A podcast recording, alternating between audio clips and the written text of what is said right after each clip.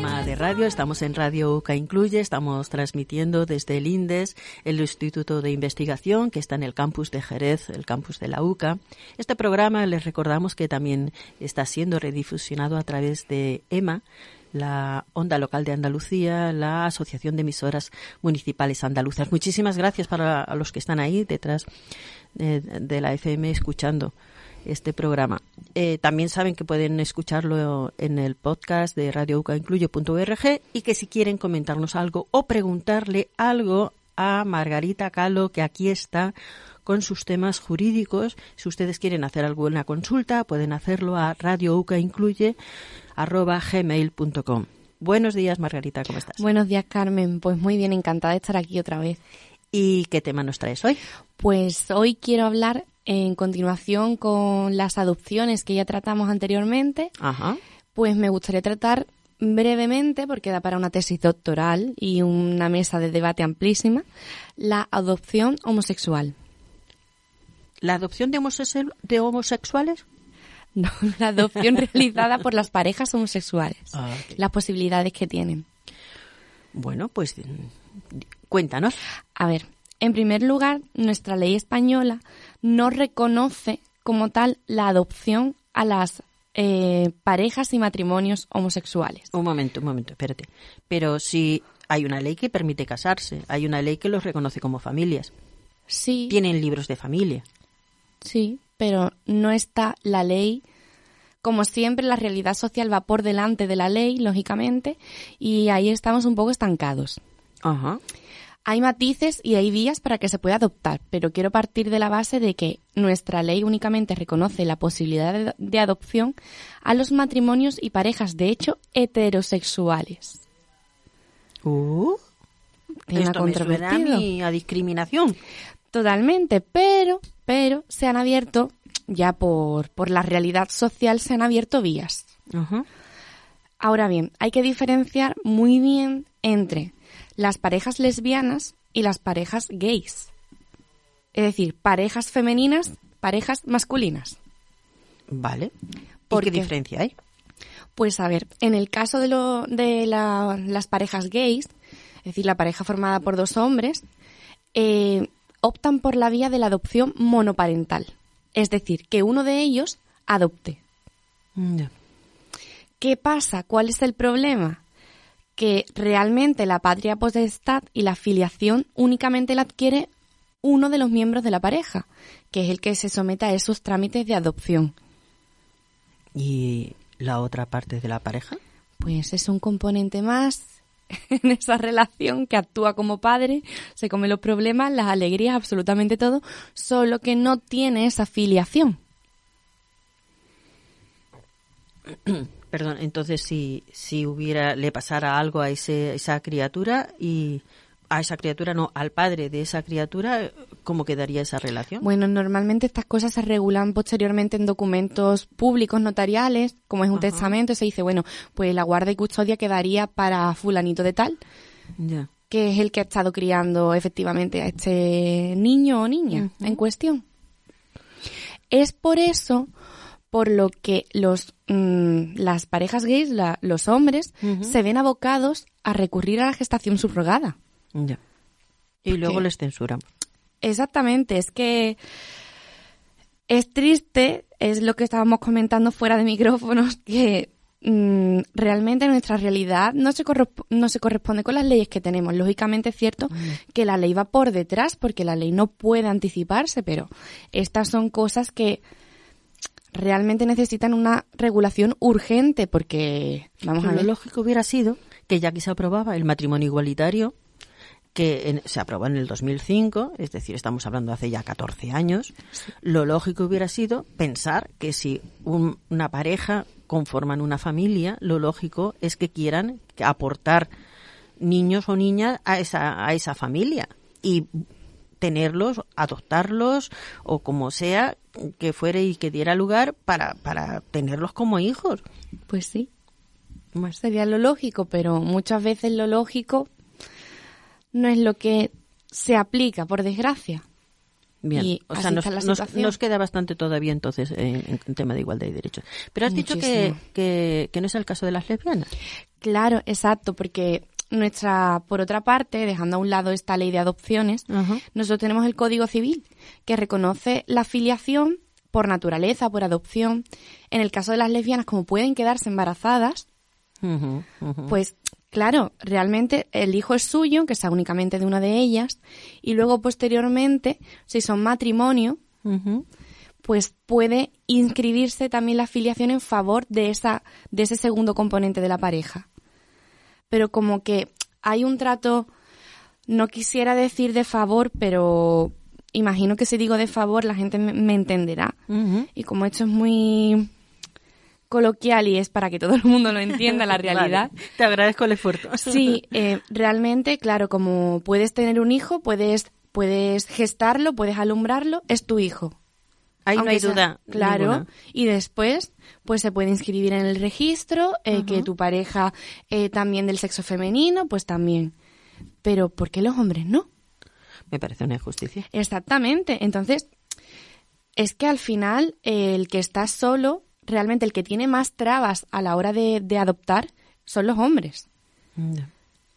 Que sí que es cierto que al final son los grandes olvidados. Pocos se quejan para lo que deberían quejarse. Pero claro, no podemos olvidar que, vamos a ver, es que tienen el mismo derecho. Independientemente de tu sexo, ya de orientación sexual o de lo que sea, debemos tener los mismos derechos por el simple hecho de ser persona. Porque todos somos personas. Da igual lo demás. Pero yo que tenga que y yo que me dedico, mm, vamos, he estudiado Derecho, he estudiado un máster y me encuentro estas cosas que realmente desconozco porque no son temas que manejo, es que digo, claro, eh, se quejan porque la gente se manifiesta, pero es que demasiado poco se manifiestan. Porque esto no, no, no está bien. Entonces, ¿qué pasa? Que optan por adoptar en otros países. Porque claro, como en España no está reconocido este derecho, pues se van a otros países a adoptar que no siempre tampoco es, fácil. No es, no es fácil, no es barato, pero claro, la ilusión tiene precio. Las ganas de tener una familia tiene precio. No. Entonces optan por irse a otros países.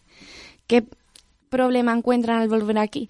Que ya sea adopción o gestación subrogada, hay mil millones de trabas. ¿Por qué? Porque aquí, por ejemplo, la gestación subrogada está prohibida. No se reconoce porque se mm. dice que se está mercantilizando con un cuerpo. Podemos estar a favor o en contra, pero si esa madre gestante se ha ofrecido para ello, han firmado un contrato como se da en Estados Unidos o en otros países, digo Estados Unidos porque es el caso que más conozco y que se da. Mm. Y que no pasa nada, se, se entablan relaciones. Em, en el caso de estas parejas de hombres, están en contacto. Normalmente se trasladan a Estados Unidos pidiendo excedencias o perdiendo el trabajo para estar al lado de esa madre para vivir el embarazo.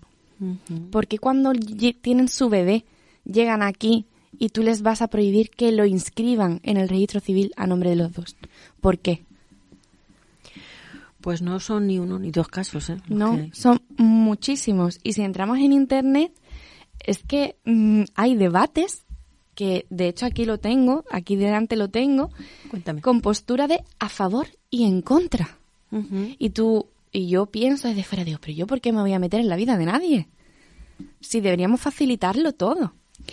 Bueno, me gustaría destacar sobre todo para ver la realidad que tenemos, las posturas que hay en contra de la adopción homoparental por la que tienen que optar las parejas homosexuales masculinas. A ver, cuéntame. Te cuento, te cuento. Y leo textualmente. En contra. Los hijos de parejas homosexuales carecen de un modelo de padre o de madre, lo cual puede afectar a su desarrollo psicológico. Y matizo lo de psicológico. Porque una persona que piensa que por criarte con una figura paterna y materna que te va a afectar a tu desarrollo psicológico, yo creo que la persona realmente tiene un problema de su percepción y que está poniendo esto en Internet al alcance de todo el mundo. Porque si yo he llegado a esta página, que es una página además de adopciones, que de gestaciones, como que te informa un poco de todo con pinceladas, digo, pero, pero, pero, ¿por qué? ¿En qué te basas? Si es que no hay, no hay. Luego, posteriormente, hay muchos más, vamos. El segundo ya es atroz. Dice, los hogares de las parejas homosexuales son más inestables porque hay un mayor número de divorcios y separaciones que en las parejas heterosexuales, lo cual no garantiza la estabilidad necesaria para criar a un hijo. Discúlpeme, señor o señora que está aquí, pero al haber más divorcios entre hombres y mujeres, es decir, al haber más matrimonios y parejas constituidas por hombres y mujeres, hay más divorcios, más separaciones y de hecho en el juzgado está lleno de estas cosas. Al limitarse el matrimonio y el acceso al registro de parejas de hecho de los homosexuales, lógicamente la lógica es que haya menos separaciones y divorcios.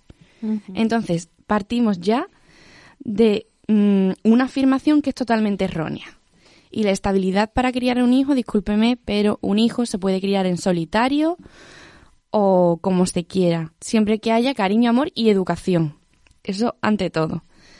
Y hay muchísimas cosas como que afirman que esta no regulación, esta falta de regulación, se debe a que si se regulara, los hijos que criarían estas parejas homosexuales serían más inseguros y tímidos. Mm. Y ahora yo me pregunto, ¿por qué los hacemos inseguros y tímidos? Ah, sí, por la falta de aceptación del núcleo familiar de ese niño, no porque ese niño o esa niña sea así. En fin, esto por eso he dicho que brevemente porque mm, da para una tesis, porque claro, al leer esto tiene sentimientos encontrados. Dice, sí, sí, sí, mucha igualdad en televisión. Yo, yo en mi caso, por ejemplo, yo siempre hablo por mí mucha igualdad en televisión, pero luego te vas a la realidad, a lo que de verdad importa, que es una familia, que quieres montar tu vida ya no tanto profesionalmente, sino familiarmente, y te encuentras millones de trabas. Y después de las trabas, los comentarios estos que es que no tienen sentido ninguno. De hecho, hay una pregunta en esta página que también lo he traído, que dice, ¿los niños adoptados por parejas gays sufren trastornos psicológicos? Y una psicóloga le responde, no tiene por qué. Los menores adoptados por padres del mismo sexo son igual de sanos emocional y psicológicamente que cualquier otro niño criado por padres heterosexuales. Y dice, diversos estudios han demostrado que los menores que han crecido en el entorno de una pareja homoparental son más abiertos y tienes menos prejuicios dentro de la sociedad en cuanto a la segmentación de los roles sexuales. ¿Por qué?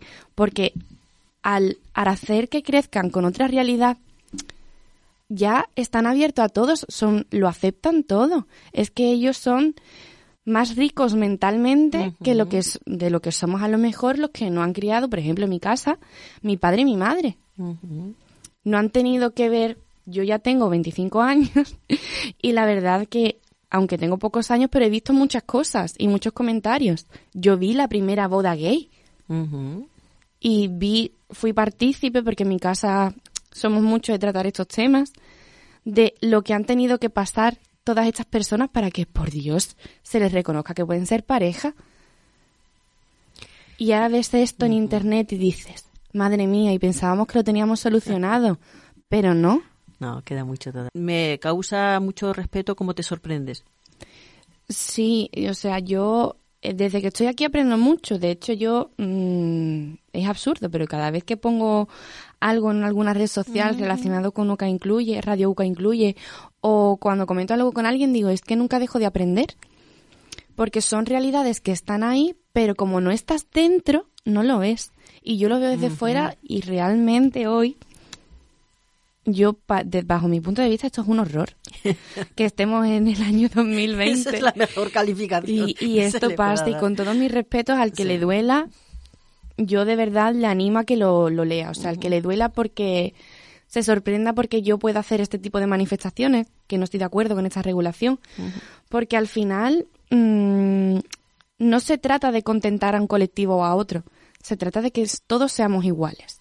Porque todos somos personas Y no se nos debe juzgar ni por quién nos, mm, con quién nos casamos, ni con quién montamos una familia, ni con quién vivimos.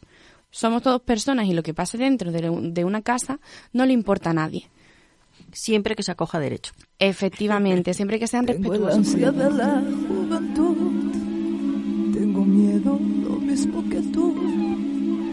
Y cada amanecer me derrumbo al ver la puta realidad. No hay en el mundo, no, nadie más frágil que yo. Pero acrílico, cuero y tacón